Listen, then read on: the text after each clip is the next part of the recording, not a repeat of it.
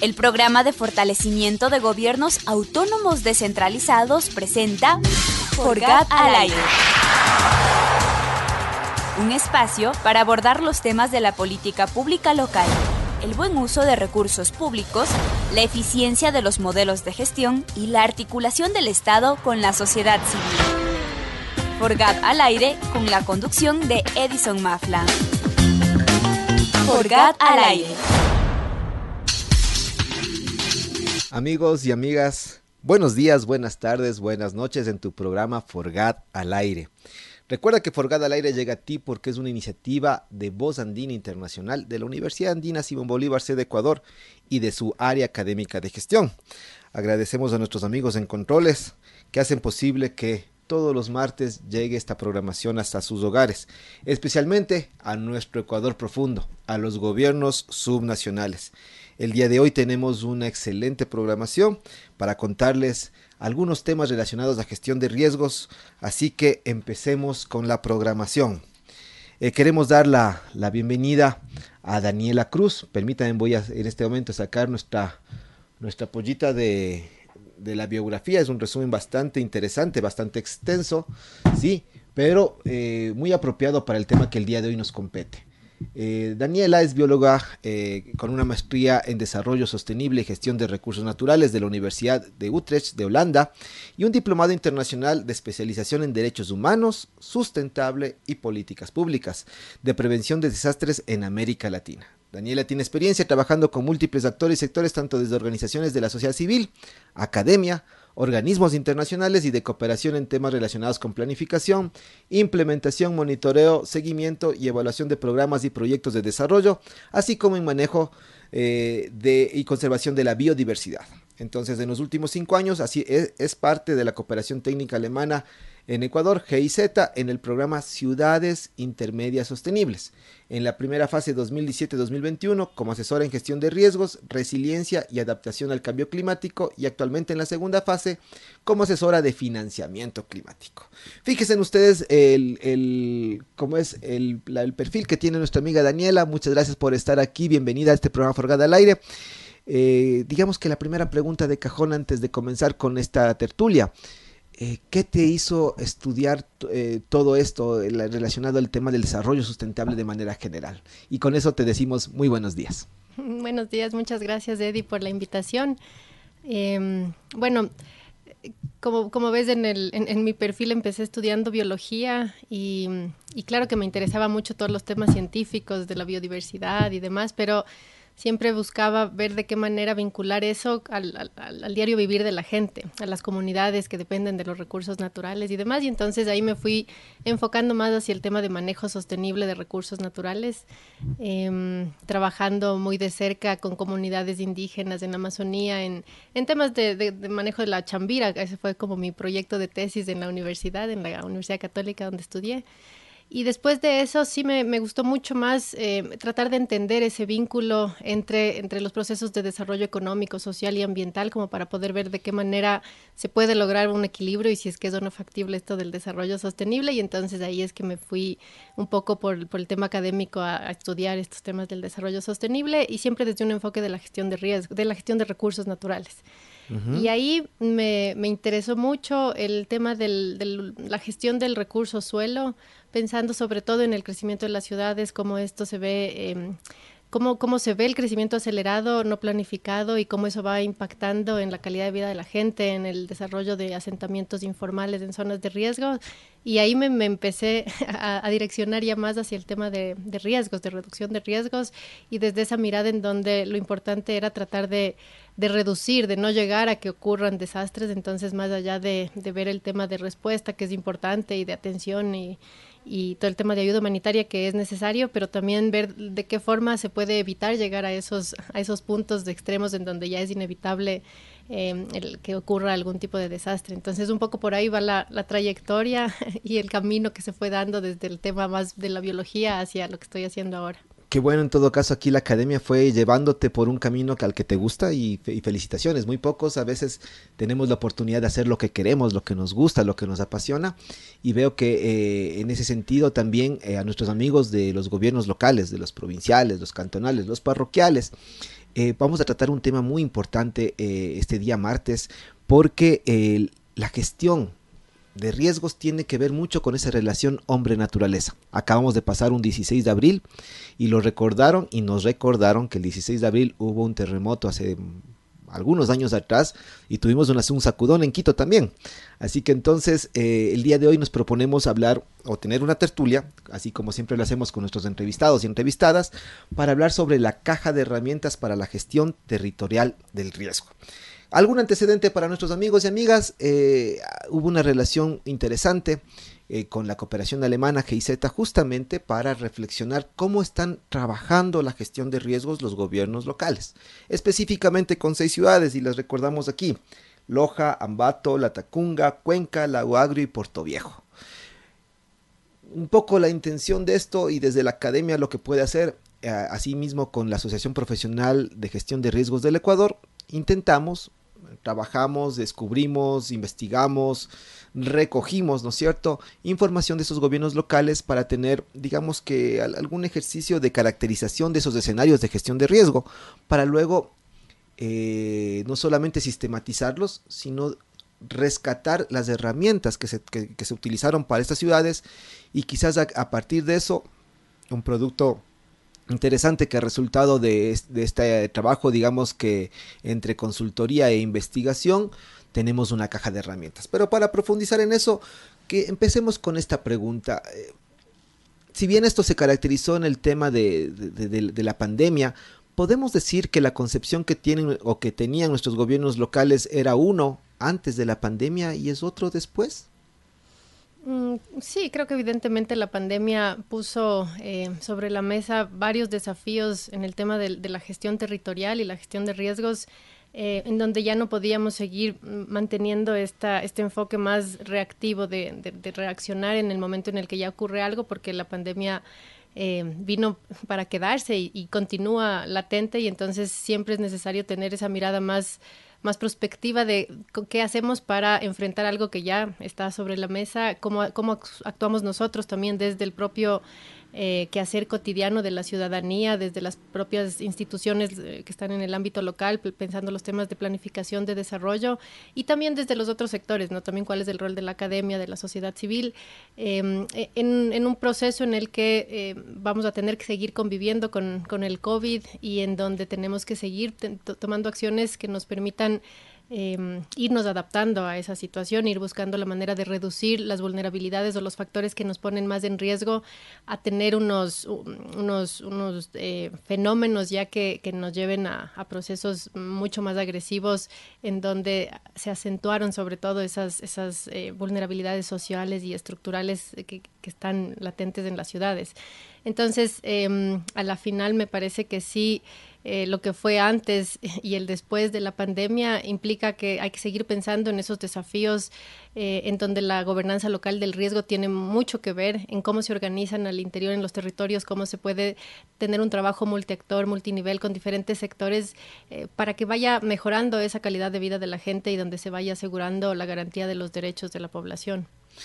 La característica del gobierno autónomo descentralizado justamente nos implica no solamente tener esta lógica de cómo dentro de la institución aterrizamos las políticas públicas o las diseñamos al menos,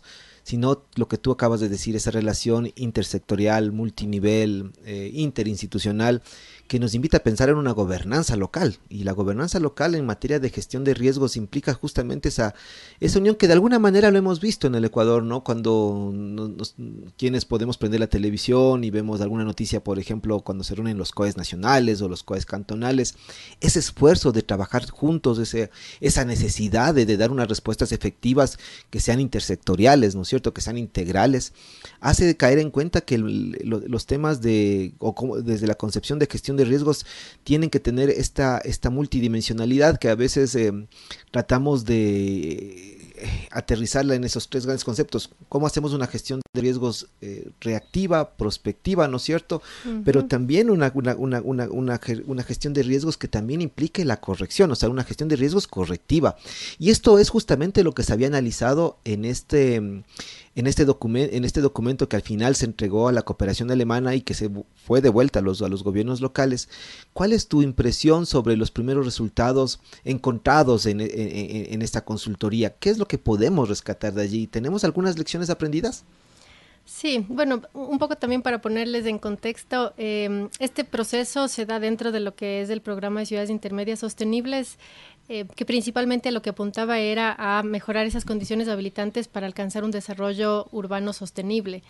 Y en algunas ciudades, principalmente trabajamos en seis ciudades, que ya las mencionaste, Eddie, eh, se trató de abordar temáticas muy específicas. En dos de ellas, en La Tacunga y Puerto Viejo, sí el enfoque era el tema de reducción de riesgos, pero, y, bueno, en las otras, por ejemplo, Ambato eh, y Cuenca, el tema era más hacia la movilidad sostenible, en Lago Agrio los temas de los vínculos urbanos rurales, pero en el momento en el que vino la pandemia sí vimos la necesidad de poder eh, trabajar en todas las ciudades en donde teníamos presencia al menos para poder apoyar a los gobiernos locales en el, análisis primero de la situación, poder hacer esta, especie de análisis comparativo entre las distintas seis ciudades de cómo estaban eh, trabajando el tema de la, de la gestión territorial de la pandemia y también poder hacer este análisis de cómo estaban ellos trabajando en torno a la, dentro de la gestión municipal en estos aspectos más correctivos, prospectivos y reactivos, eh, como para poder analizar eh, este tema de la transversalización de la gestión de riesgos en las competencias municipales, cómo se está logrando o no se está logrando, y a través de eh, aplicar algunas herramientas que las habíamos ya desarrollado y aplicado en Puerto Viejo, donde era la ciudad principalmente donde se estaba trabajando esta temática, pero poder aplicarlas en las otras seis ciudades y trabajar sobre todo en la construcción de escenarios de riesgo, en donde lo importante de esto, de, contar con información que analice, eh, por un lado, sí, los temas del, de distintas amenazas, la exposición a estas distintas amenazas y también los factores de vulnerabilidad que inciden en esto y entonces cómo teniendo en cuenta estos posibles escenarios de posibles ocurrencias de distintos fenómenos se puede tener una, un proceso de planificación mucho más centrado a, a reducir los, los, los riesgos que ya se identifiquen, a, disminuir lo que ya se ve que está ocurriendo, esa es la, gestión más correctiva, y también pensando en el momento en el que ocurran distintos eventos o el caso del COVID mismo, cómo se puede tener una mejor gobernanza, principalmente en la instancia del COE cantonal, que es el, Comité de, Operaciones de Emergencias en cada uno de los cantones. Eh, analizando sobre todo esos vínculos que se dan, cómo dentro del COE se tiene esta, eh, esta coordinación eh, y esta interacción entre los diferentes em, instituciones que son parte del COE y que tienen un rol importante que, que, jugar en torno a todo lo que están haciendo en el territorio desde el municipio. Entonces era importante ahí poder tener este, este análisis de ver cuáles eran algunas de las lecciones aprendidas y cuáles son algunas recomendaciones que se podrían dar a partir de este análisis comparativo de las seis ciudades para que eh, los municipios puedan tener una mejor gestión correctiva y prospectiva sobre todo de los riesgos y que se tomen en consideración em, la necesidad de contar con información y con este tipo de escenarios de riesgos para tener una mejor toma de decisiones. Dentro de lo prospectivo y correctivo, eh, hablemos desde lo que pueden hacer los gobiernos locales desde la parte de sus funciones, pero también sus competencias. Un poco desde las funciones, desde la función legislativa, eh, como comentándoles un poco a, nuestro cuerpo legislativo en los gobiernos locales. Mm, ¿Qué tanto se, pueden implementar normas que realmente eh, puedan priorizar eh, acciones que vayan en torno justamente a la gestión del riesgo. Porque muchas veces decimos, a, ver, nos pasa, nos pasa no solamente en esto, sino en distintos campos. Pensemos en los PDOTs, de la planificación local, pensemos en ordenanzas para otros temas. Es, ¿tienes el formato? Pásame el formato porque quiero aplicar el formato. Pero en gestión de riesgos, al tener una contextos y coyunturas seguramente muy específicas, ¿qué es, lo que, ¿qué es lo que se plantea desde el nivel legislativo, querida Daniela? En el, en el ámbito local, eh, lo importante es poder tener un marco normativo finalmente para poder luego llegar a implementar las acciones. Entonces, eh, al, al, al, hecho de que la gestión de riesgos no sea una competencia exclusiva de los gobiernos locales eh, y a pesar de que existe obligatoriedad para que se incluyan estos enfoques de, gestión de riesgos en los planes de desarrollo y ordenamiento territorial, finalmente todavía existen eh, debilidades institucionales como para que esto se lleve a la práctica. O sea, podrías incluso tenerlo escrito dentro del plan de desarrollo y ordenamiento territorial, el tema de la gestión de riesgos, pero Si eso no logra luego aplicarse eh, en la práctica, en el terreno, en el territorio, entonces seguimos casi en las mismas. Eh, y ahí por eso te decía que el tener un marco, un marco normativo eh, a nivel de ordenanzas, por ejemplo, en donde puedas tener eh, todo, todo un sistema de gestión de riesgos en el nivel cantonal que se integra dentro del Sistema Nacional Descentralizado de Gestión de Riesgos, te permite tener ya identificados varios mecanismos de cómo, de cómo llevar a la práctica el tema de la gestión de riesgos en el ámbito local, estos temas de la, de la coordinación, de la articulación, quiénes son los responsables de qué, cuáles son los diferentes procedimientos que se deben implementar y tener esta mirada también integral de la gestión de riesgos en donde hay que partir necesariamente de tener una identificación de cuáles son los, los riesgos a los que está expuesta la población, en donde se pueda generar em, o planificar acciones que permitan prevenir posibles riesgos, reducir los riesgos que están, eh, que ya se ve que están latentes de ahí, eh, principalmente enfocándose en estos factores que llevan a que haya una mayor vulnerabilidad y después también pensar en estos otros aspectos de qué hacer en caso de que ya se materializa un riesgo y cómo nos enfocamos luego de que ocurre algo en la, en la reconstrucción o en la reactivación y en la transferencia del riesgo. Entonces, si todos esos elementos desde esta mirada integral están incluidos dentro de un instrumento de política que puede ser la ordenanza en donde se regula este sistema, entonces ya se tiene un paraguas para luego poder ir trabajando en otros aspectos eh, que van a permitir llevar a la práctica lo que se está planteando como un sistema cantonal. Eh, y también poder tener diferentes mm, modelos de gestión de estos sistemas cantonales eh, es lo que permite ir encontrando mejores herramientas, instrumentos, eh, mecanismos de poder financiar, por un lado, las acciones que se quiera llevar a cabo pensando en este enfoque más de, de reducción, de, en el enfoque prospectivo, correctivo eh, y también muy importante el vínculo con la ciudadanía, el trabajo eh, con la ciudadanía desde una mirada de participación corresponsable, porque no podemos dejar de, tener esta, esta mirada de que los riesgos a la final no es que son un castigo divino o un riesgo natural que ocurre así porque sí, sino que hay un fuerte componente del, del, del accionar de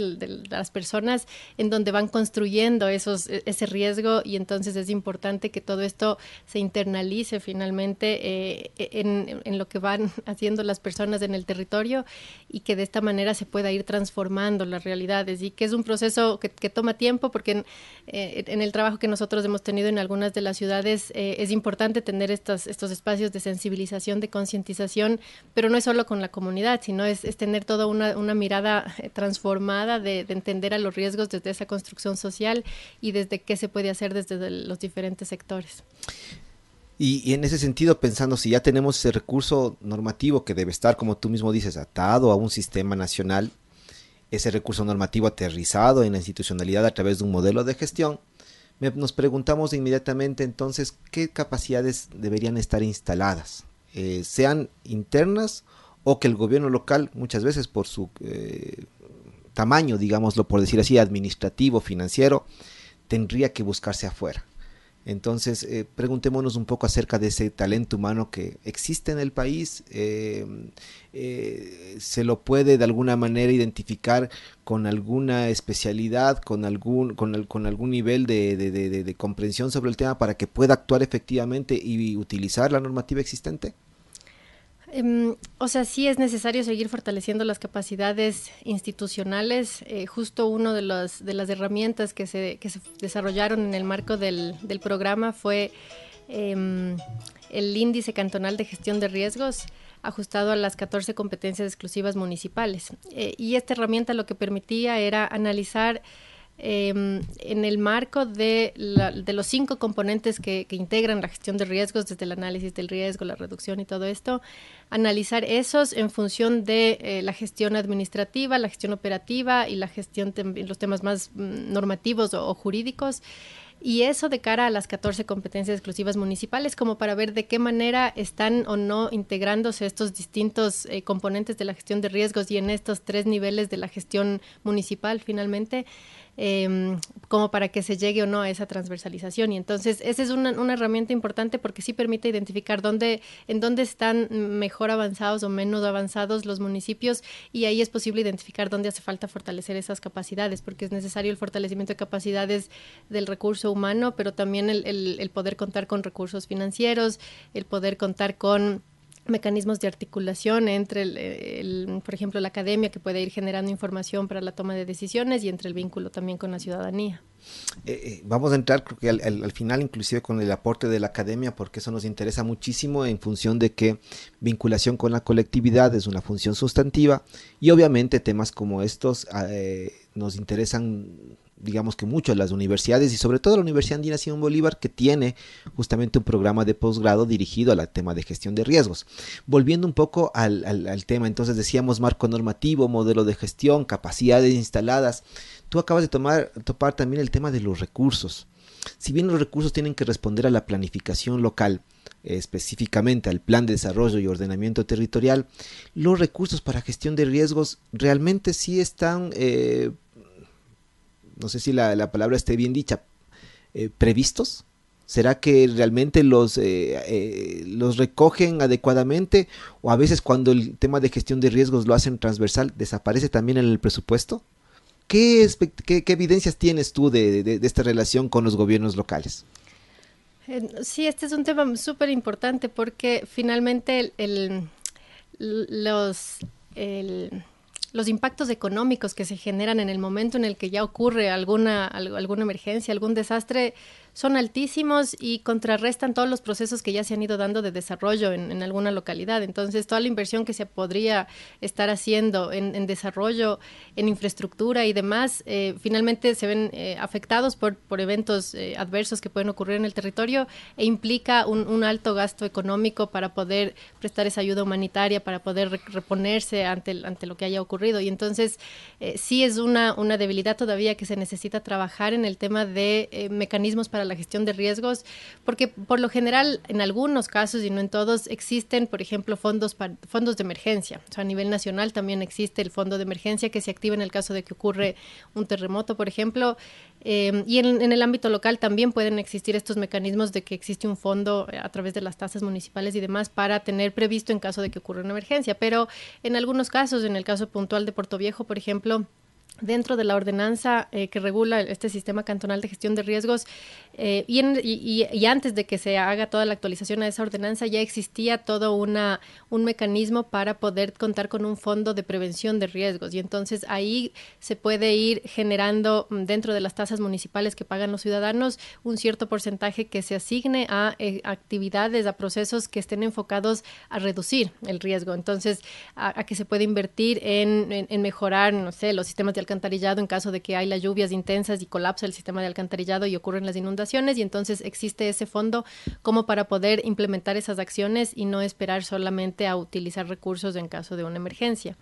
Eh, y eso es un tema importante que se tiene que seguir trabajando a nivel del país como para tener diferentes mecanismos eh, de, transferencia del riesgo que puedan ser luego implementados a, nivel de los gobiernos locales y poder aplicar ese principio de la subsidiariedad, que es uno de los principios que rige dentro de la Constitución para los temas de gestión de riesgos. Hemos conversado entonces eh, sobre justamente algunas lecciones aprendidas alrededor del marco normativo, del modelo de gestión, de las capacidades técnicas, la parte administrativa, por supuesto.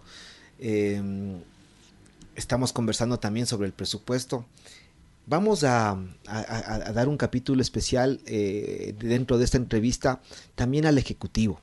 al, que toma las decisiones, al que tiene que enfrentarse y liderar también estos espacios, como tú bien los has dicho, eh, de, comité de emergencias, ¿no? de operaciones y emergencias. Eh, también allí muchas veces el, político se ve abocado a, a tener las suficientes herramientas para poder tomar las mejores decisiones pero vamos a dejarles con un poquito de ganas a nuestros eh, escuchas, sobre todo a nuestros gobiernos locales, porque como tú sabes, te lo dije por interno antes de empezar, tenemos un espacio musical, así que más bien tú me comentabas que tenías un artista que te llama mucho la atención y que quisieras escucharlo también, ¿no? Mm, sí. ¿Cómo es él? ¿Cómo se llama? Caetano Veloso. Caetano Veloso, ah, ok. ¿Y, y qué te gustaría escuchar el día de hoy? Hay una canción que me gusta, no sé si el nombre está bien, pero es. Vamos a preguntarlo a nosotros ya, ya después en controles. A ver, cuéntanos. Cayuina, no sé, si, no sé si ese será el nombre. ¿Y, y, y qué es lo que más te, te, te, te atrae, te, te gusta de esa, de, de, esa canción? O sea, no, es el ritmo. Es el ritmo, porque no hablo portugués, entonces no entiendo qué también dirán. Pero no, e-, ese artista me encanta mucho. Bueno, entonces vamos a compartir esa preferencia musical de Daniela Cruz. Estamos conversando con ella, caja de herramientas para la gestión del riesgo en el territorio. Y escuchamos a Caetano Veloso y volvemos, volvemos ya a mirar el rol del ejecutivo en la gestión de riesgos.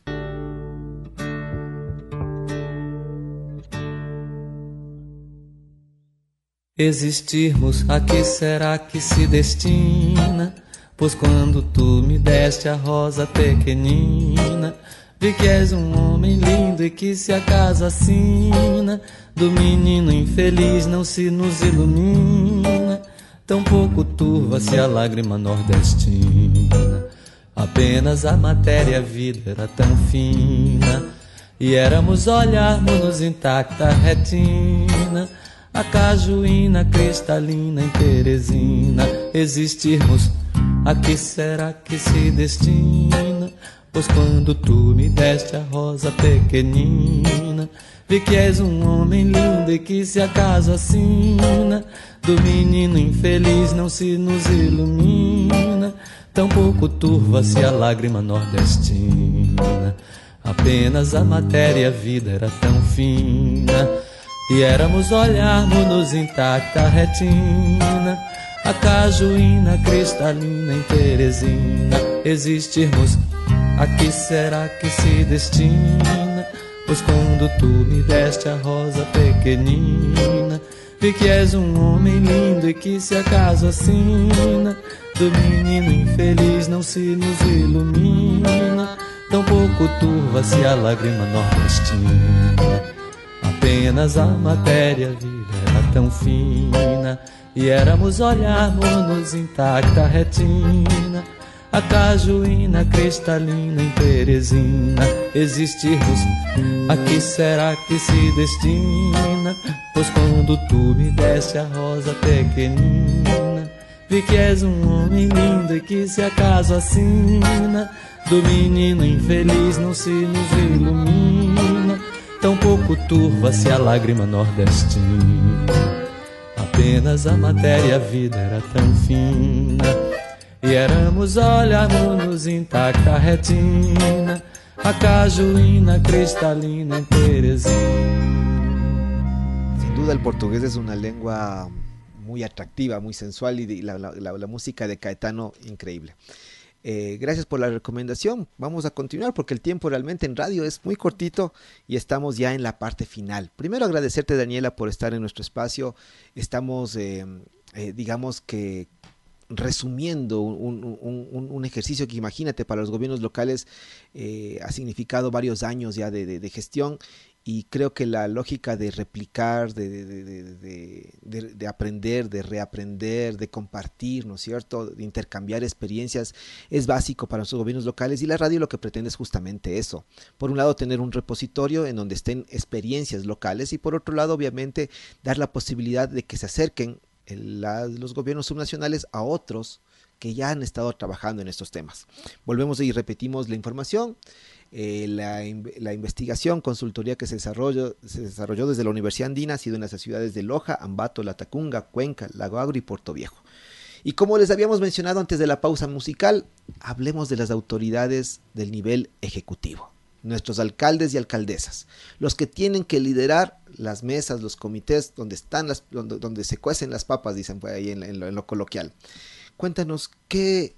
cuáles son esas lecciones aprendidas, qué les podemos recomendar, qué tips tenemos que hemos recogido justamente del levantamiento de estas experiencias.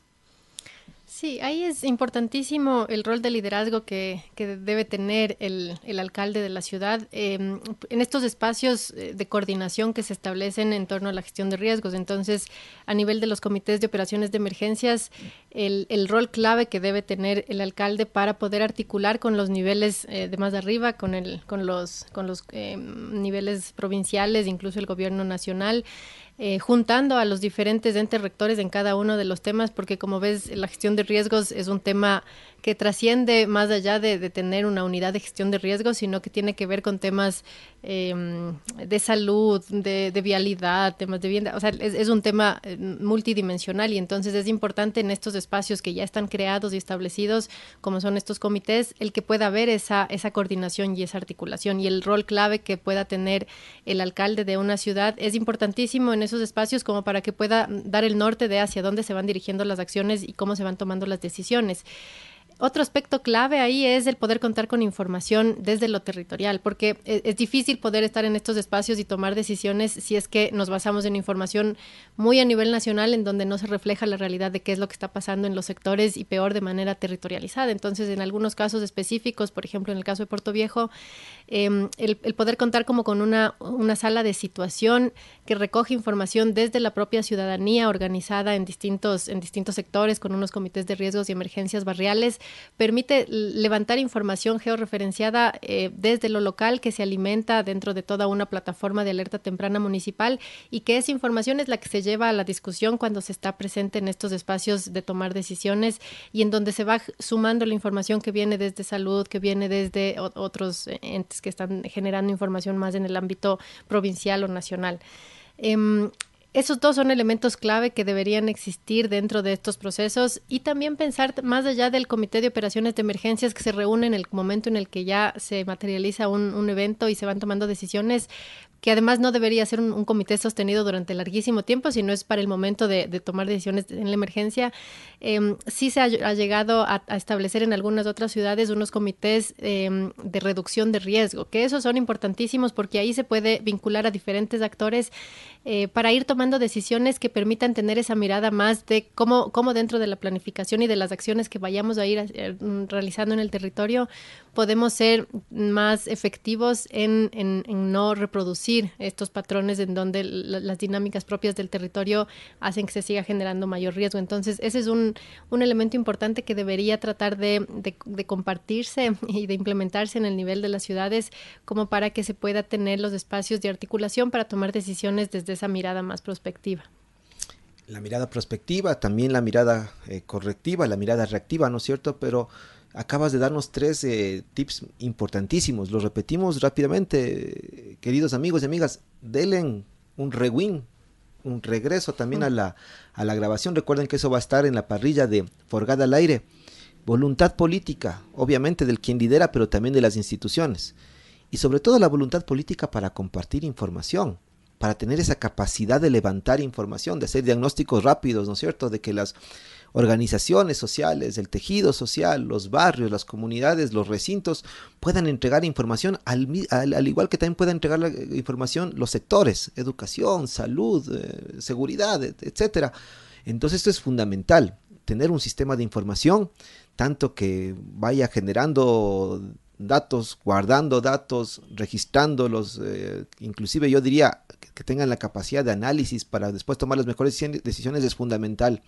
Y este último punto que me pareció también muy interesante, que luego de tener el tema de la voluntad política y la información, tengamos esta, esta posibilidad de mirarnos prospectivamente a través de comités, no de emergencias, sino justamente de prevención, una lógica más que nos llame a, planificar mejor nuestras ciudades. Qué interesante, mi querida Daniel, estamos aprendiendo muchísimo.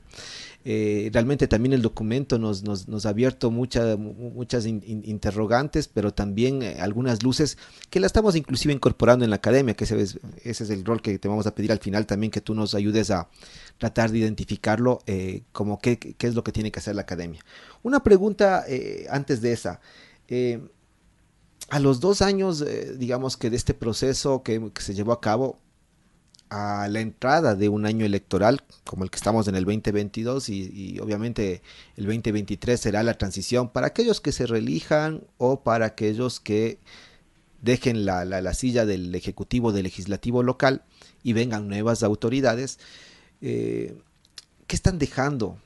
estos gobiernos locales que ya han trabajado, digamos que de mejor manera. Entendemos que, por ejemplo, siempre va a ser un caso importante a destacar lo que ha hecho Puerto Viejo, por todo lo que ha vivido en carne propia, además, ¿no?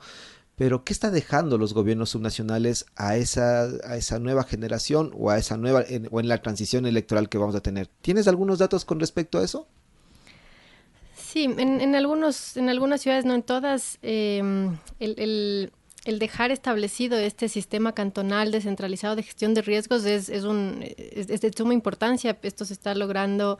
Em, en, en Puerto Viejo, en La Tacunga, también en Ambato. Más allá del rol que hemos tenido nosotros mm, como parte del, programa Ciudades Intermedias Sostenibles, el, el, gobierno eh, local. Sí, el, gobierno local y el vínculo que ha logrado establecer también con la Asociación de Profesionales de Gestión de Riesgos que están apoyando a diversos municipios em, en poder armar estos sistemas cantonales de gestión de riesgos que queden establecidos, que queden unos modelos de gestión de, cómo deberían funcionar esos, esos, em, esos sistemas. E, es una de las, de las claves que debería mantenerse y que, y, que da la oportunidad para que las nuevas autoridades puedan seguir en, en esa línea, ¿no? Em, el poder dejar también información generada, en el caso específico, por ejemplo, de los municipios que han aplicado este índice cantonal de gestión de riesgos, es importantísimo porque eh, genera ya como un semáforo de luces eh, de cómo estamos en distintos ámbitos, de las distintas competencias, eh, como para saber dónde es necesario poder poner mayor atención y poder trabajar unos procesos que, lleguen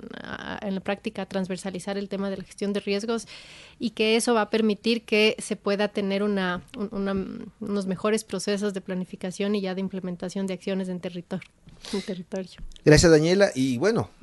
esos tips, esas, esas luces están recogidas en el documento de que tiene la consultoría a disposición del, del público nacional, obviamente, también en el propio repositorio de la cooperación eh, internacional eh, alemana, la GIZ, también en la Asociación Profesional de Gestión de Riesgos del Ecuador, pero además démosles una, una buena noticia. ¿Qué te parece, Daniela, si tú lo, si tú lo haces? ¿Qué es lo que vamos a entonces, fruto de eso, habíamos ya anticipado y así se llama el título de la tertulia, caja de herramientas para la gestión del territorio? Comentémosles qué es esto y cuándo lo vamos a presentar.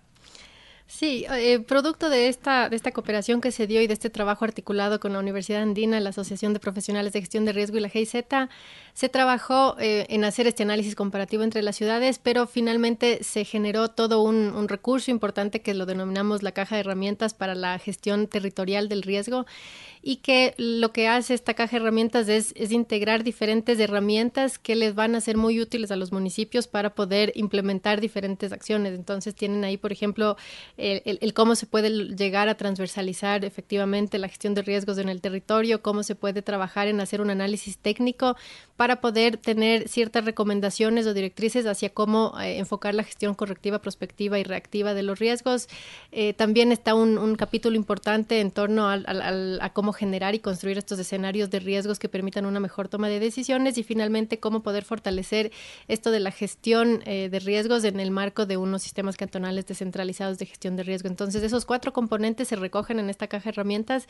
que va a ser lanzada y presentada y compartida, democratizada con todos los, los, eh, los, los, participantes, con los municipios, con los diferentes actores, en, en, un evento que se va a realizar aquí en la Universidad Andina este jueves 28 de abril a las 10 de la mañana. Así que están cordialmente invitados para poder conocer de qué se trata esta caja de herramientas y para que puedan acceder a ella, descargarse y empezar a aplicar varios de estos instrumentos y recomendaciones que se van dando en la caja de herramientas. Estamos organizándonos entonces como universidad para primero, obviamente, recibir a nuestros amigos de la Asociación Profesional de Gestión de Riesgos del Ecuador, la cooperación eh, internacional, la, GTZ alemana, ¿sí? También, obviamente, invitar a los gremios de los gobiernos locales, AME, Congope, eh, Conagopare, por supuesto, también invitarles aquí al Consejo Nacional de Competencias y otros actores institucionales que seguramente les va a interesar este, este esta, esta, temática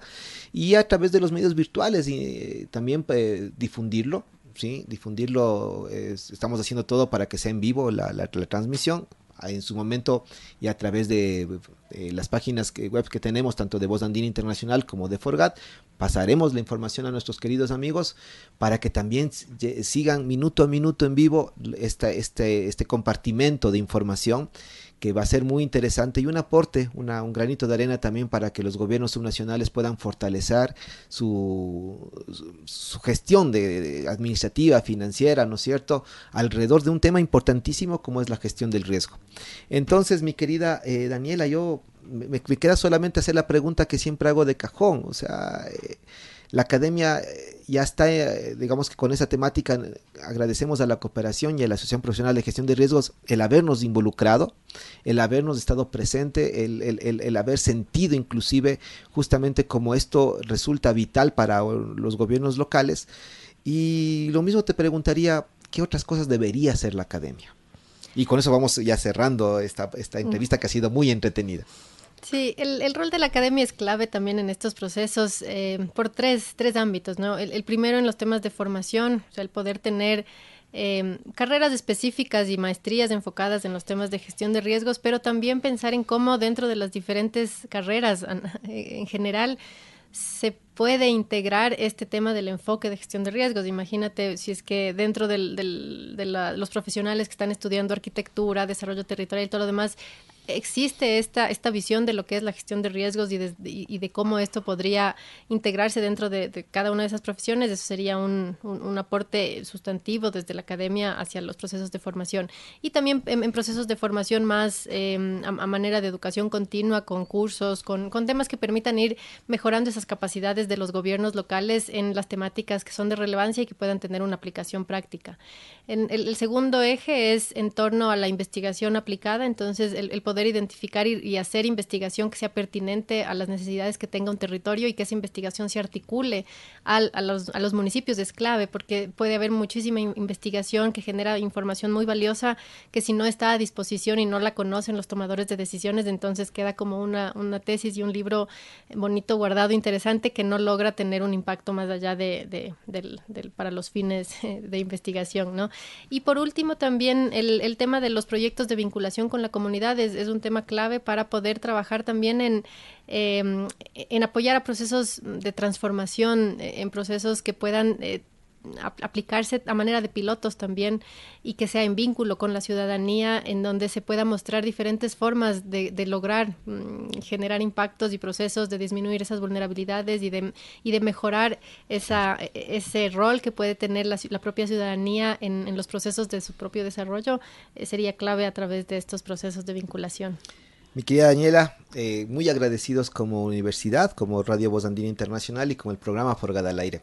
Esperamos de seguirte teniendo aquí para discutir este y otros temas alrededor del desarrollo sostenible. Espero que te hayas sentido bien en esta entrevista. Sí, muchísimas gracias Eddie les esperamos para el lanzamiento de la caja de herramientas. Perfecto. Amigos y amigas, esto ha sido un capítulo más de Forgada al Aire. Gracias por compartirnos toda la información en nuestro repositorio en, también en nuestro, en nuestro material, en nuestra parrilla, en la, en la programación. Y con ustedes eh, agradecerles, eh, soy Edison Mafla, Forgada al aire, buenos días, buenas tardes, buenas noches, en todo el mundo. Forgada al aire fue una producción del programa de fortalecimiento de los gobiernos autónomos descentralizados. Les agradecemos por su generosa compañía.